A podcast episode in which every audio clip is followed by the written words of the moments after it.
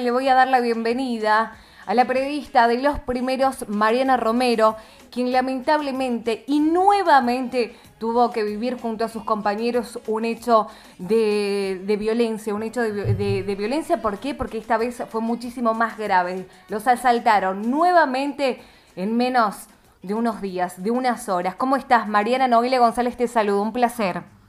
Hola, Noelia, muchísimas gracias por el llamado, ¿cómo estás? No, por favor, es, es, un placer hablar con vos, pero lamentablemente tener que, que hablar por, esto, por estos hechos que los vienen eh, persiguiendo al parecer.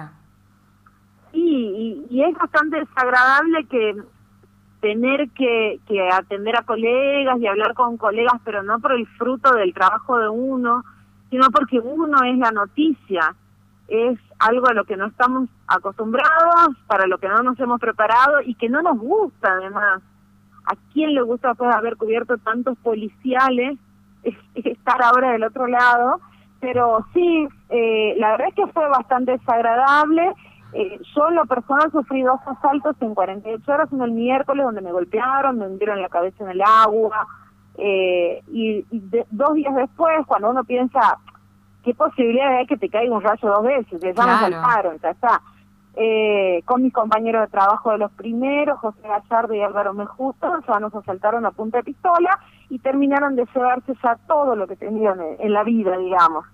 Así que muy, muy desagradable. Ahora, Mariana, eh, creo que vos, eh, junto a, tu equipo de los primeros, pero te lo he recalcado eh, personalmente, que estás haciendo un trabajo increíble que estás destapando, eh, como podremos decirlo, ¿no? Eh, en una jerga más, más simple, eh, la olla a muchas cosas en nuestra provincia. ¿Vos crees que, que esto fue al azar o que, o que puede haber una persecución hacia tu persona y, por supuesto, hacia el equipo? Mira, yo honestamente es muy difícil contestar eso. Si yo tuviera una prueba vinculante, yo la expondría. Y no la tengo pero por otro lado, digo, una prueba concreta de que se, de que es un apriete político, no la tengo. Pero por otro lado, cuando me lo preguntan, en realidad este es el segundo asalto en 48 horas, pero el cuarto que yo sufro en las últimas 12, eh, 8 semanas.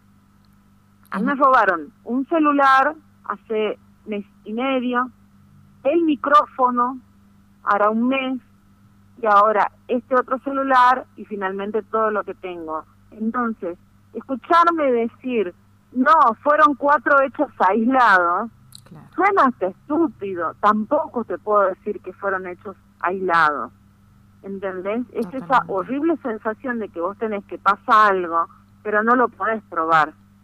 Totalmente, no lo son, probar. son deducciones por, por lo que sabemos que, que venís viviendo eh, como vos decís, en, el lapso de tan poco tiempo, por ahí uno puede llegar a deducir y puede decir a ver qué está pasando. Es porque es muy grave lo que está pasando. Cuando he visto las imágenes em, del robo, cuando, cuando te arrastraron, eh, la verdad que yo no podía creer hasta, hasta la intención que tuvieron de dañarte, de, de, tirarte. O sea, es muy grave lo que se está viviendo. Sí, la verdad es que fue feo y además fue humillante. Eso es lo peor de todo, que te unan la cabeza en el agua de la SAT y que te hagan tragar el agua. Yo me tragué agua y me tragué basura, ¿entendés? Fue humillante, fue un ataque físico para mí muy que todavía tengo la sensación en el cuerpo de ese ataque físico. Y después que te pongan una pistola en el pecho a mí eso ya me suena mucho más a un hecho como de inseguridad o que le pasan miles de tucumanos, porque la verdad es impresionante la cantidad de tucumanos que les pasan.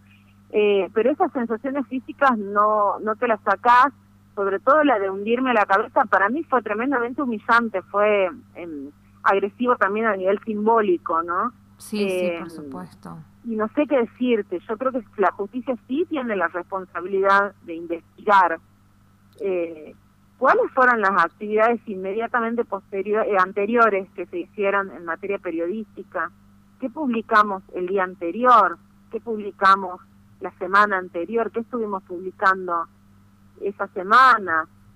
Yo no quiero ser tendenciosa, pero si tengo que hacer un repaso, esto ocurrió la semana en la que la prensa volteó a un juez.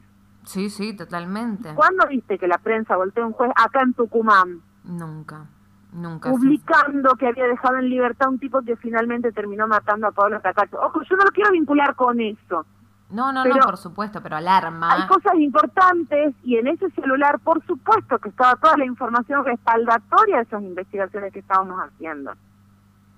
De hecho, a mí cuando me sacan el celular es cuando yo empezaba a hablar de la en, en Twitter estaba escribiendo de la causa número 7 de Paola que involucra a otro funcionario judicial. Ojo, no digo que pueda ser por eso, uno escribe muchas cosas y habla de muchas cosas. Ahora, yo no tengo ninguna prueba, como te digo, pero me sentiría estúpida si te, si te digo, no, no, son cuatro hechos al voleo, y el quinto, y también va a ser al voleo. No, no puedo seguir diciendo que fue al voleo.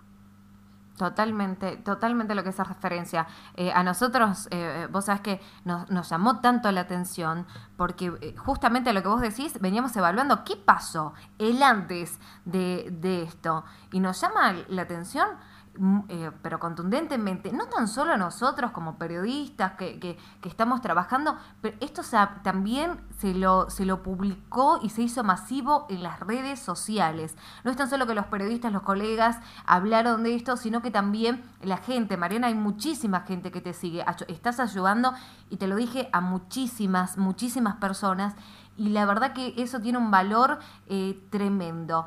Ahora ustedes eh, han formalizado los cargos eh, contra los autores de, este robo, ¿no? Sí, sí, exactamente. La policía, eh, del segundo robo estamos hablando, ¿no? del, asalto a mano armada cerca del Tifón.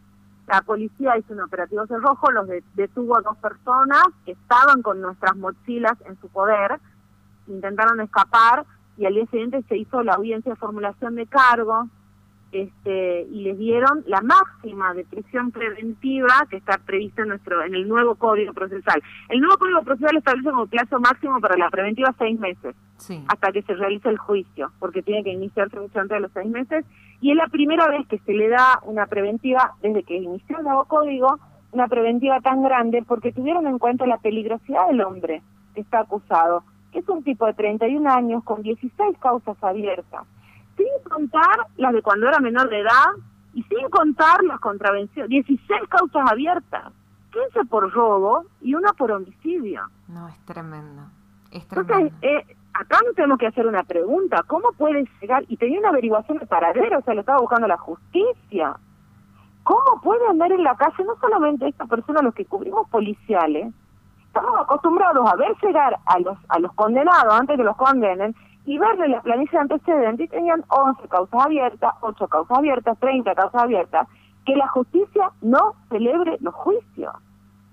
Totalmente, es muy, es muy grave, es muy grave eh, todo esto porque volvemos a decir, personas que, que con antecedentes, eh, que peligra la sociedad de estas personas libres, eh, es preocupante decir a dónde estamos parados. Me parece que la pregunta hoy del pueblo es a dónde estamos parados y qué está pasando con la justicia, porque hemos visto estas irregularidades que la verdad que no se puede tapar el sol con la mano y lo vivo diciendo. El sol no se puede tapar con la, mano, con la mano y esto está totalmente expuesto. Pero totalmente, y aparte de dónde estamos parados, ¿con quién estamos parados? ¿Quién está parado a la par nuestra en la calle? Totalmente. ¿Quién está parado en la calle a la par nuestra? ¿Cómo la justicia? A ver, no, si vos tenés un trabajo atrasado en tu trabajo, seguramente te haces la cabeza y seguramente tus jefes te van a decir algo. ¿Te imaginas teniendo 16? Es, es, es ¿Cómo los jueces pueden andar con, los jueces y fiscales, digo, con la conciencia tranquila? ¿Cómo duermen? Porque ese tipo que ellos no lo llevan a juicio, la puede hallar a su hija a la salida del colegio. Por más que tengan camionetas y que tengan los vidrios blindados y que vivan en Barrio Norte o vivan adentro de un country, la puede hallar a su señora, a su mamá. Entonces, ¿cómo duermen en el Poder Judicial? ¿Cómo duerme la policía cuando hace mal los procedimientos y después las causas se caen? Eso creo que es lo que nos tenemos que preguntar. Mientras no resolvamos eso, no vamos a empezar a solucionar, porque este problema no se soluciona con cárcel solamente. No, por supuesto. no se soluciona así, pero tenemos que empezar por algún lado. No podemos darnos por vencidos y decir, bueno, ya está, perdimos, está todo mal, el sistema del, servicio penitenciario está mal, la pobreza en los barrios está peor, la falta de escolaridad, bueno, empecemos por algún lado. Totalmente. Mariana, agradecerte por porque sé que estás trabajando y por brindarnos estos, estos minutos. El Mocho Viruel me acaba de mandar un mensaje que te manda un beso gigante, que cuentes. El Mocho Viruel Ay, mi vida, saludo para el mocho, gracias.